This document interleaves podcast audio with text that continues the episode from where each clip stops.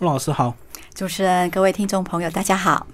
那莫老师一开始先跟听众朋友介绍你个人心理学相关背景啊。啊，OK，好，我个人是从事心理咨商工作有二十四年了。嗯，对，那我是从台大心理系毕业。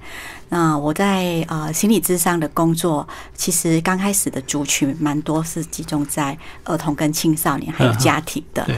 那目前当然呃家庭的关系也有接触到成人的跟婚姻的智商。嗯嗯。嗯，然后这一本是你的第二本书，对不对？哎，对，嗯，对。那为什么你后来会对青少年这一块有特别的这个关注？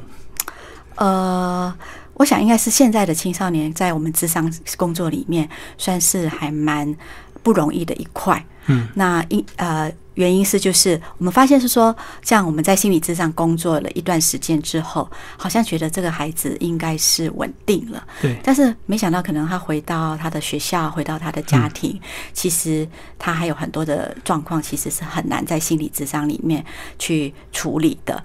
那意思是说，我们心理智商需要花更多的力气，那包括就是说，需要跟家家人的合作啊，需要跟学校的合作，需要跟他周边的一些啊重要的他人一起工作，可能对这个孩子才会比较有好的一个帮助。嗯，然后莫老师职业二十几年了，那这样子一路这样看过来，这个青少年的问题有越来越严重吗？还是越来越多元？我觉得也是越来越多元。嗯嗯，其实青少年，我想我们都经历过青少年这个阶段了哈，都是知道说会有一些呃内在的风暴，但是有没有把它表现出来，那就不一定哈。那有些人就是这样过去了，这样。但是我觉得现在真的是比较多元。那我自己个人的观察啦哈，应该是蛮拜网络所赐的。嗯嗯，网络时代嘛哈，所以很多孩子的一个接触的呃呃接触的一些世界就变更大，变更多元的一些、呃他们的理解。所以这样讲，就是说他们如果有偏差的话，就会因为网络的因素会越来越偏，对不对？像我们以前也会觉得青少年如果不听话或者是叛逆，其实很正常啊，啊青春期过了就好了。嗯可是以前我们也不流行所谓的心理智商这样的一个治疗，那为什么这几年哇心理相关的书籍这么多？呃，除了我刚刚讲说网络的一个外在因素啊，那不是说每个人因为就是有网络，所以他才会有出现一些需要协助的嘛。但是我觉得这个世代其实也真的是在很多的在改变，包括家庭的功能的改变。我觉得现在孩子其实是除了嗯所谓网络之外，其实他们比较我觉得比较严重的问题。其不是网网络不是那个因啦哈，嗯，我觉得那个真正因是他们的心灵蛮缺乏的。是。嗯，那个心灵的缺乏，呃，其实很多时候是跟家庭的因素有关，包括父母亲的陪伴，嗯。啊，父母亲的一个关系跟亲孩子的关系，有没有在一个能够去陪伴孩子、更了解孩子，然后或者是说这个父母亲因为忙碌于工作，嗯，其实对孩子的心呃身体跟呃生活可能照顾的很好，但是心理这一块，对是。我觉得是越来越疏远，嗯。所以这样讲也是跟整个家庭结构有关系。以前是大家庭，很多叔叔伯伯阿姨一起照顾，现在变小家庭，然后现在离婚率又很高，所以是不是因为家庭功能的一些市场？我觉得是，嗯。我觉得是，就心灵那一块没有被满足到。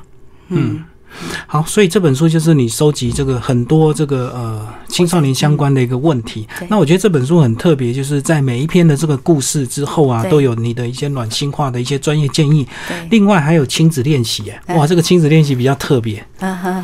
所以家长还要看着这本书，跟着小孩一起互动一下。其实我我我觉得，我觉得我会把最后的练习摆在比较后面。嗯，我我我不会把重点其实叫孩叫父母或或者是读者看那个练习的部分。嗯我觉得练应该是要先从故事去咀嚼。对对，看故事好像是看别人的故事，对，但是我蛮渴望读者读者能够透过故事，更多的去反思自己啊嗯啊，比如说父母亲去反思自己对待孩子然后，在从以前到现在整个的历程下来，你你的你自己的心理状态是什么？啊，那当然也可以透过这个书去了解孩子的心理状态是什么。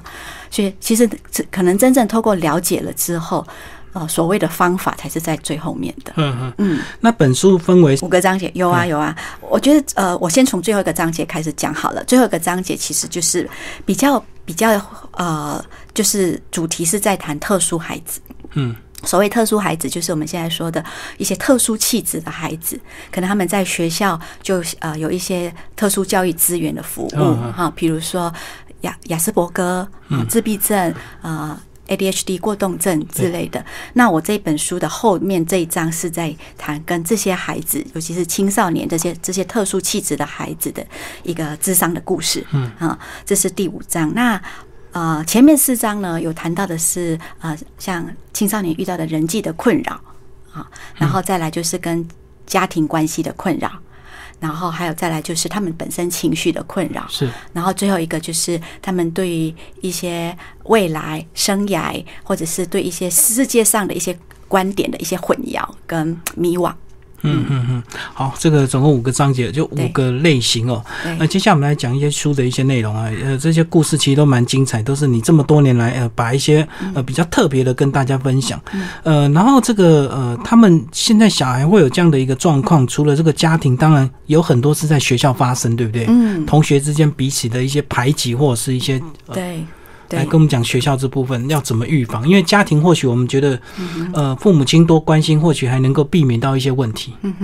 那在学校看不到怎么办？其实父母也不能怎么办，因为孩子就是在家就在学校了，对啊，而且孩子也这么大了，父母不可能像小学一样还可以进到校园里面去做一些事情。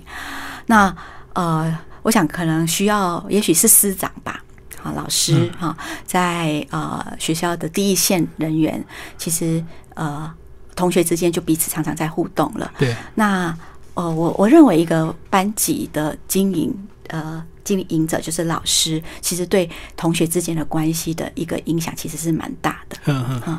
那我我举个例子好了，像刚刚讲的一些特殊气质的孩子，那如果父呃那个老师怎么去看待这样的一个特殊气质的孩子，嗯，其实就会影响到呃同学怎么去跟他互动。哦，会影响学，对对，没错。比如说你你你。你觉得这个孩子的行为或者他成绩不好，你就常去数落他，哈，若身为一个老师，同学就会跟着落井下石。没错，没错，就会用同样的眼光去看待这个孩子，觉得他很奇怪，他不属于班上，是他拖累班上，这样，这样其实日子久了，那他跟同学之间的关系一定是会出问题。对，嗯，那我想，如果说以呃学校来看的话，其实这也是一种霸关系霸凌的一种。呈现嘛，哈，就是他在关系上跟人是被隔离的。那当然，这个关系霸凌还有牵涉到还有一些言语霸凌。对，嗯，那肢体霸凌的部分当然是很严重啦。这个部分确确实不会不是说没有，但是也许发生率比较没有像关系霸凌跟言语霸凌这么高。哦，精神层面是最多的，对不对？对，它最简单，而且不容易被发现。对，嗯，对。那除了这些所谓的关系、人际关系的这些呃。排排挤啦，或者霸凌之外，哈，那以青少年来说，其实他们也非常重视同才关系。是啊，是啊。那如果一些同同才关系之间彼此，可能比比如说结党啊，或或小圈圈啊，如果一个孩孩子一个学生在青少年的时候，他在班上他没有隶属于哪一个小圈圈，除非除非这个孩子的呃对自己的自我形象非常的呃非常的有自信，否则落入这种。这种光景的时候，他其实是非常的，在学校非过的每一天，其实是非常辛苦的。哦，对，因为圈圈跟圈圈之间就会有竞争，或者是一些对，但是他又不是哪哪一个圈圈，就说可能分组的时候就没有人找，没有人找他，哎，这是非常对青少年来说是非常非常。啊，可怕的一件事情，就人缘不好。对，然后他会觉得自己是空气，啊，当边缘人是，嘿，这样子的一个模式，这也是在青少年里面对青少年孩子来说也非常的辛苦的一件事情。可是这样讲哦，班上。一个老师要对这么多学生，所以家长是不是在每次的这个呃放学，就是要自己主动去跟你的这个小孩多关心、多了解，而不是都指望老师回报这样？真的，真的。所以父母真的有一个很大的功能，就是陪伴。你就说父母呃，常看到孩子的第一句话，不要问他说你今天成绩考得怎么样？嗯，好，你在学校有没有听课？有没有专心上课？啊？我这这些话其实 小孩会很烦，很烦，除非他是真的功课本来就自我要求很高，然后功课本来就很好，没错，不然一般的学生都会很讨厌为功课。是，所以。所以刚刚主持人说，哎，是不是要多聊？真的是多聊，不要只是聊成绩、课业啊这方面，多关心他其他生活层面的，就是呃，特别是一些心理的需求，平常就要关心了。嗯，不要到说你孩子发现你觉得他怪怪的，你要跟他谈，他那时候已经不想跟你谈了，因为你平常没有跟他建立这样关系，心理的距离本来就是疏远了。对，所以在平常的时候，平常日子可能就。呃，也不一定说要挖出他什么样的哈一个想法或者是问题，但是透过平常，比如说他他去补习回来，你可以问他说：“哎，你今天补习上课，呃，不要说成绩嘛哈，哎，呃，有没有什么遇到什么啊？”啊，让你觉得好玩的事情啊，快乐快乐的事情啊，或或者老师上课讲了什么好笑的话啊，类似这样子。那这种这种比较稀松平常的谈话，其实对青少年来说，其实是呃，他们其实很想跟。跟跟人说话的，但是你就不要说那些他不想听的话。哦，就从一些生活琐事旁敲侧击开始问，那可能有时候这个话聊话题聊开了，可能重点就会问到，对不对？小朋友就会讲到一些，没错。比如说你知道他喜欢什么兴趣啊，或者偶像团体啦，什么游戏啦，问说，哎，你们班有没有人也跟你喜欢同样的，比如 BTS 啊 这类的话题？像孩那这样，你跟孩子的关系就会比较。可以靠近一点。嗯，不过讲到青少年问题，除了刚刚这个莫老师讲的这些例子，还有一个就是大家很困扰，不知道该管不该管，就是谈恋爱这个问题，对不对？在书中也有举例，就说对对对，到底这个国中好像他们班上很多班队，大家谈恋爱很正常，那我们身为家长到底怎么办？这是人的自然发展，对啊，会有的一个就小朋友早熟，对，那呃。禁止是最不好的做法。嗯，说你不可以谈恋爱，或者要硬把他们两个人之间拆掉。对，有很多父母会做这种硬性极端的极端的手段，甚至到学校去跟老师说好，要或是把对方家长约出来，哎，对，双方谈判。因为如果你是你的小孩是女生，你就会更紧张。没错，没错，对。所所以其实应该要从另外一个观点去想，说，哎，我如果孩子今天真的是谈恋爱了，我怎么？啊，祝福他在这个过程中有好的学习跟好的关系。其实这样子的一个观点，其实是在帮助孩子学习非常非常多的功课。嗯，包包括人与人之间有很多的需要去彼此了解啦，哈，然后沟通啦，或者是呃，如果真的遇到分手了，我我这边是处理也蛮多次一种青少年分手之后，其实他们也很痛苦哎。哦，所以来智商对，来智商的是，所以他们要面临分手这些议题，你不提早告诉他，他面对了他就不晓得。怎么怎么怎么办？甚至有些时候会忧郁的非常的严重。嗯嗯，所以关系这个课其实是透过呃，可能谈说青少年谈恋爱的时候，父母可能就是成为他的顾问啊，来帮助他去了解，比如两两性之间的相处等等，好多好多可以谈论的话题。嗯嗯，那如果你愿意这样跟他谈。意思说，他就不会把门关起来，他跟啊他另外一个异性交往的事情完全不告诉你。你愿意更开放去跟他谈，呃，当他的顾问，其实他反而很觉得这个很宝贵哈。爸爸妈妈愿意跟他讨论、跟他分享，甚至他有遇到问题的时候，他还可以来请教爸爸妈妈。可是有时候我觉得遇到问题，这个父母亲呃很难在这个情绪上去做一些这么适当的一些呃思考或者是一些做法，对不对？就是我们。我们如果讲别人的小孩，我们都可以讲的比较有道理。可是自己的小孩，我们那种情绪一上来之后，那个火啊，或者是觉得你背着我，是去偷偷摸摸去谈恋爱去干嘛？然后不不上课念书这样子。是，我觉得这个好是真的非常核心的议题。就是其实这个时候，当如果爸爸妈妈有这个现象，就是你面对自己的孩子，你非常的焦虑，非常的恐惧，非常的慌慌乱，哈，非常的想要控制你的小孩的时候，其实这个时候你应该先停下来。嗯停下来做什么呢？停下来，先去把自己的心理状态先理清，对，然后先安顿好。因为这里面可能很多时候是父母父母有很多的恐惧在背后，嗯。啊，比如说我是不是没有把孩子教好？嗯，这是父母的担心。啊，或者是说孩子是不是因为这样就。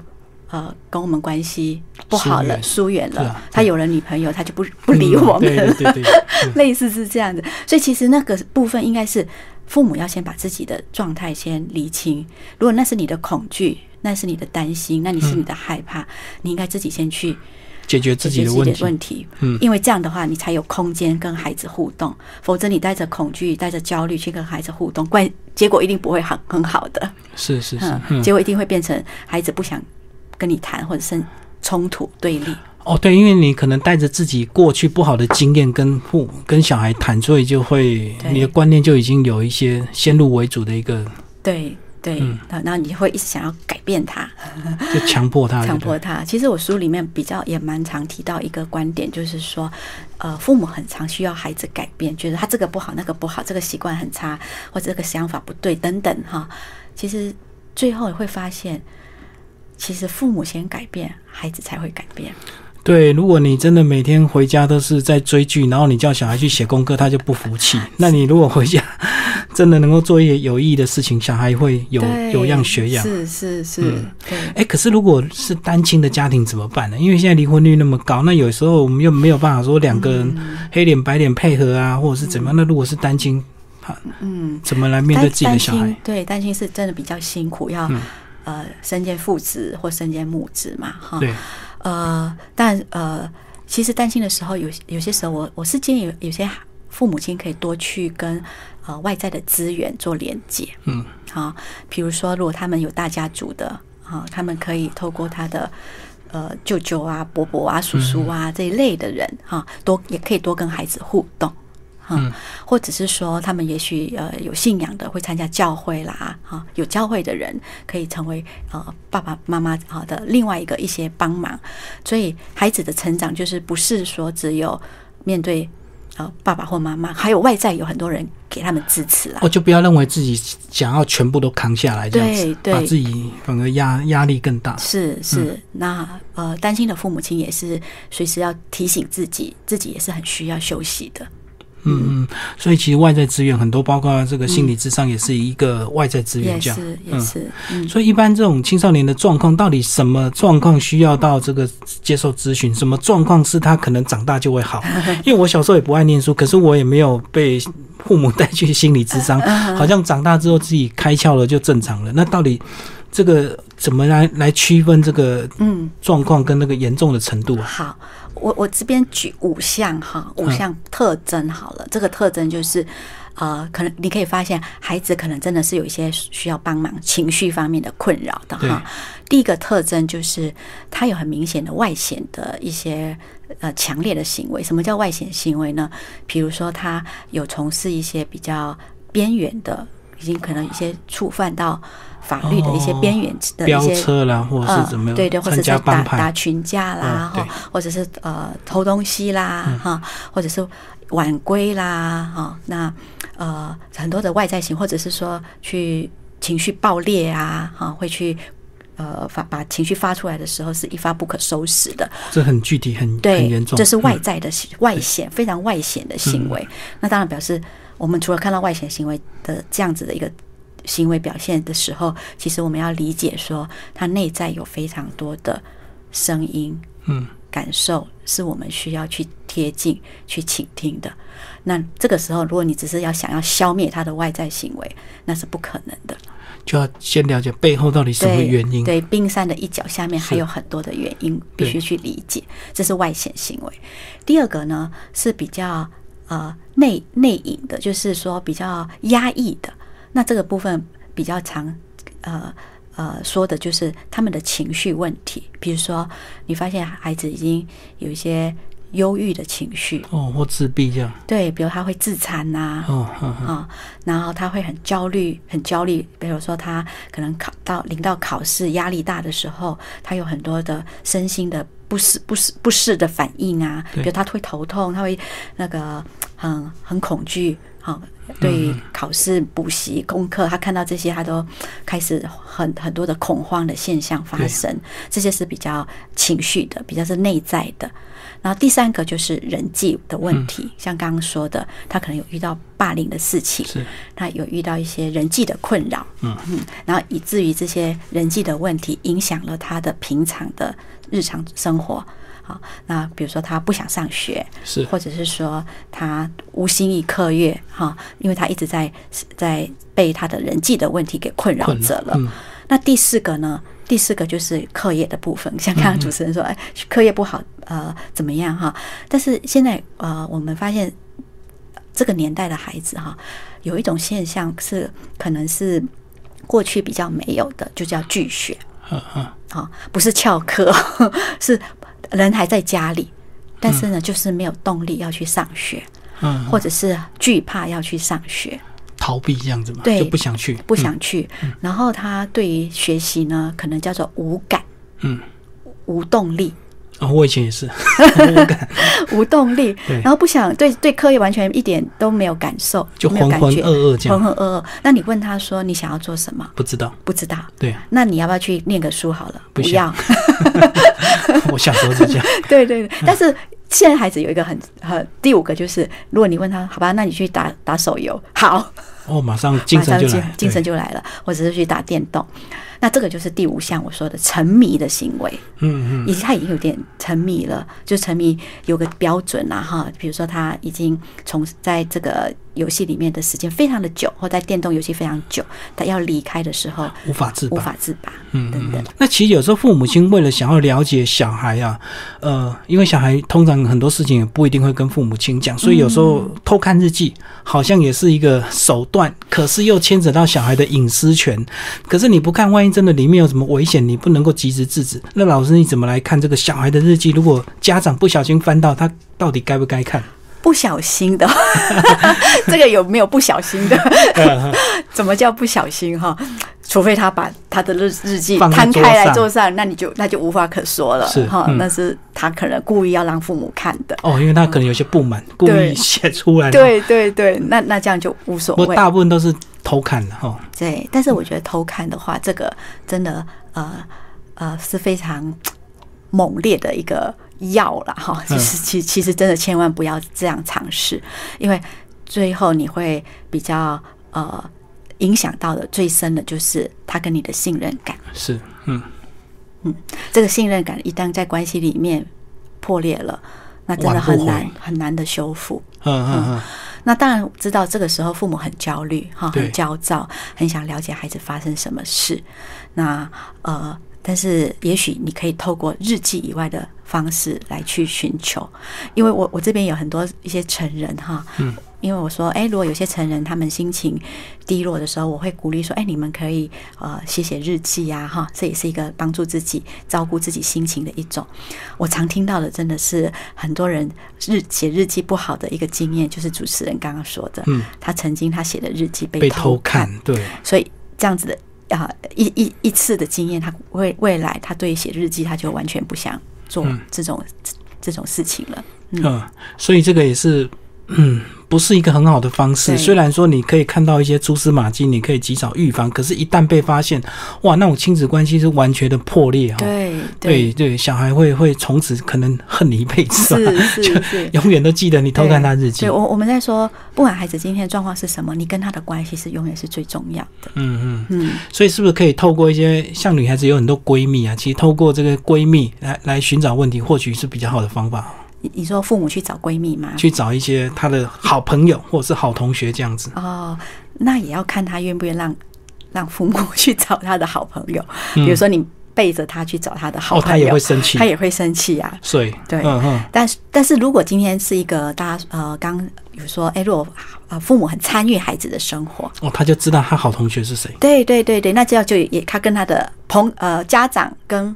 他的朋友是也是好朋友，对，那这个就不是说我是特别跟这个她的好朋友闺蜜完全是过去是没有联络的。那我今天特别一通电话去找这个闺蜜来了解我的孩子发生什么事。其实这这个是也是跟日记一样，一旦被孩子知道以后，他是会非常不能谅解的。所以有差别，就是说，如果呃你不认识他，刻意去找他，这个你就你小孩当然不高兴。如果是大家都认识，嗯，呃，那如果这样子，小孩就比较不会有这样的一个。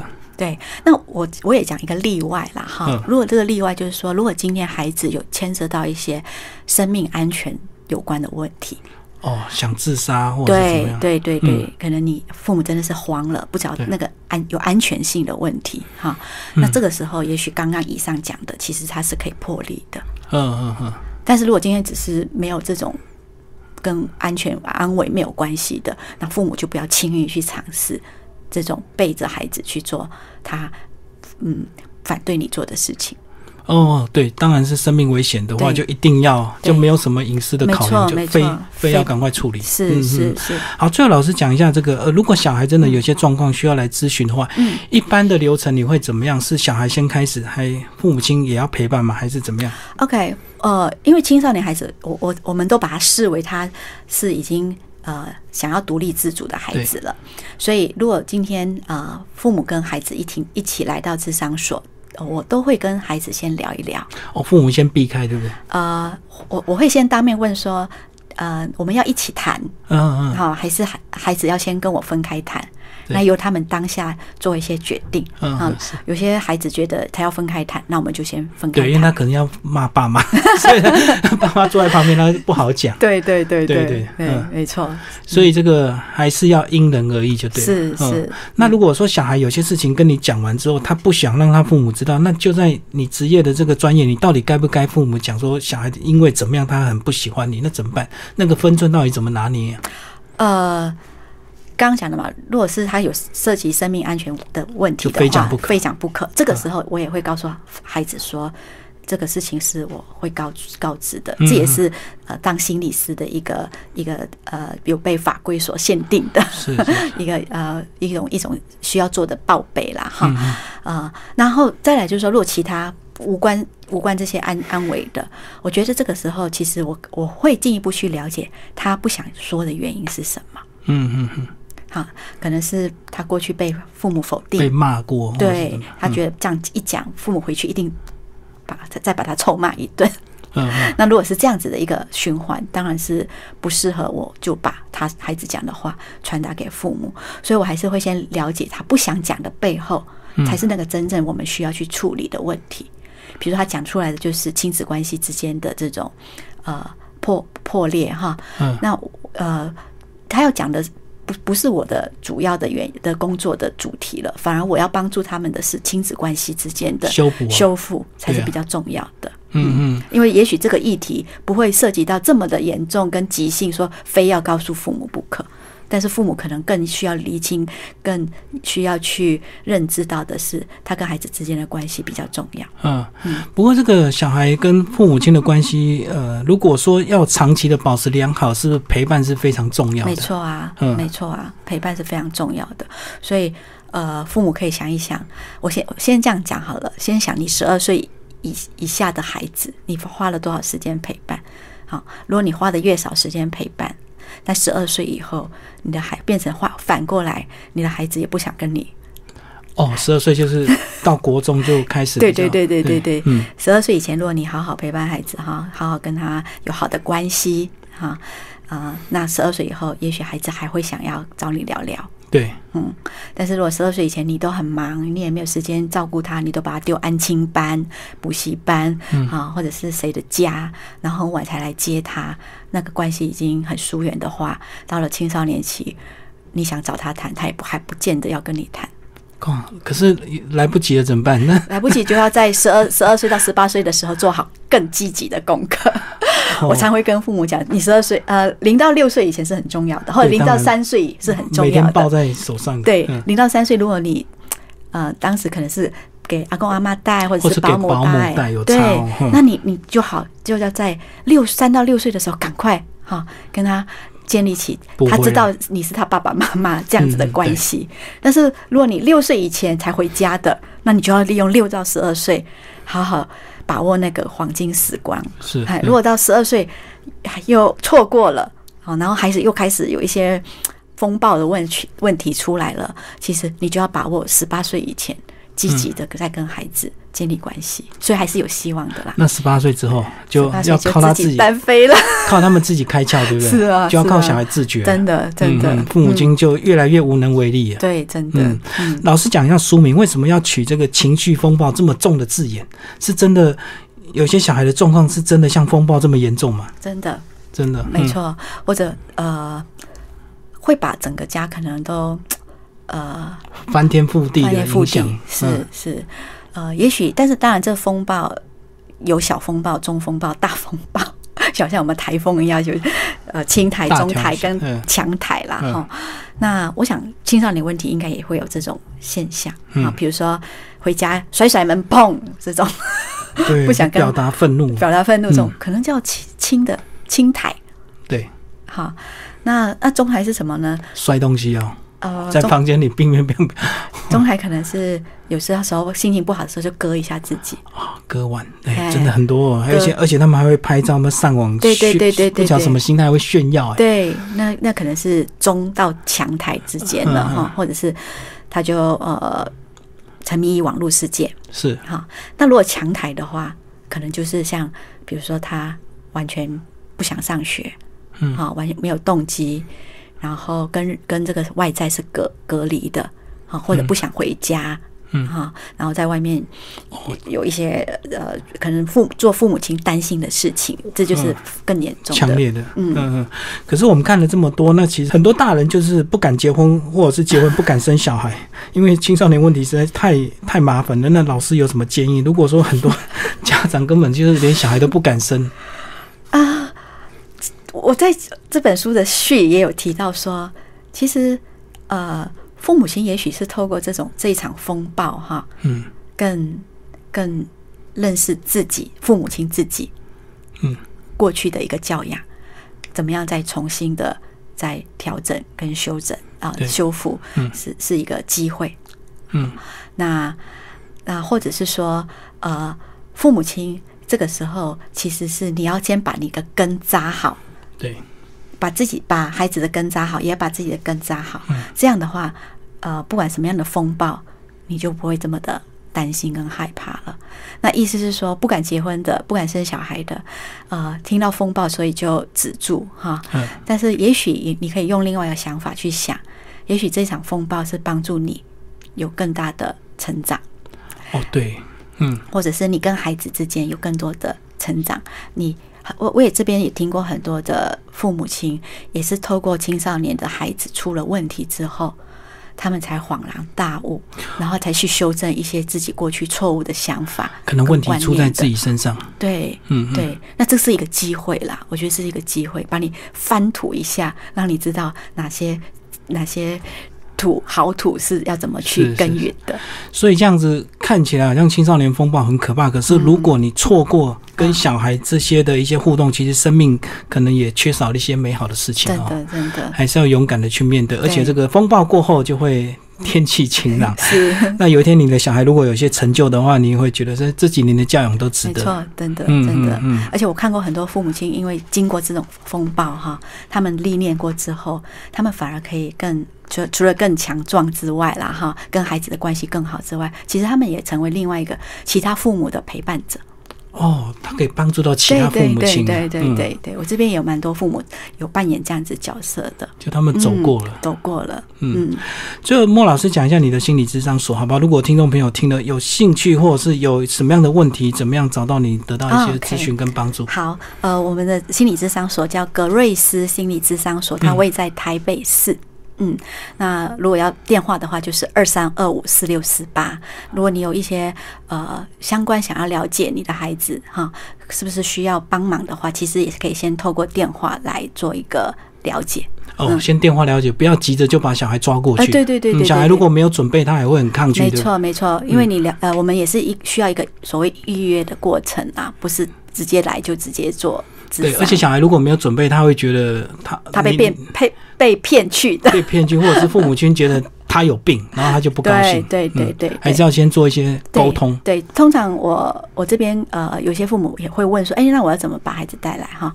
那刚像刚刚主持人说的，如果你说是孩子的问题，你要去看医生，没有一个孩子会愿意的。当然了，这样就承认自己有病。对，但是如果是说呃，父母可能需要知道哈，有些问题，父母自己承认了哈，自己有一些需要需要协助的，那可能要孩子来帮忙，好父帮忙父母亲呃，他需要改变的是什么？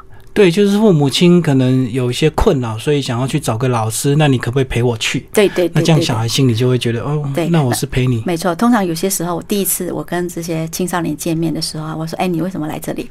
他说：“我不知道啊。”我说：“那那不知道为什么你坐在这边？啊，外面那个叫我来的。”嗯 我说：“哦，外面那个叫你来的。”哦，我说：“那外面那个的困扰是什么？”是是是，这样他就会讲他外面的困扰是什么了。哦，真的有差，因为主角不是他，哎，对他比较不会有这个心防或戒心啊。对对对对，那如果问直接问说你的困扰是什么？除那当然现在我觉得呃，也因为时代的。呃，发展哈，也有很多青少年孩子其实对心理智商是不排斥的。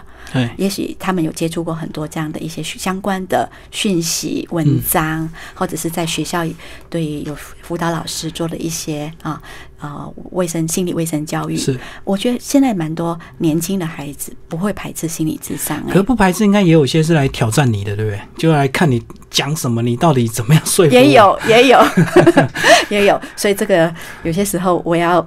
告诉他，哎，我不是省油的灯哦，这样才他才有得到一种被呃一种你你你他会瞧得起你啦，嗯。嗯，你不能示弱，有些时候是对，有时候他们就故意去去来这个挑战，看看你有多少斤两这样子哈，想要来这个，对对，所以这个很有趣，很有趣的意思。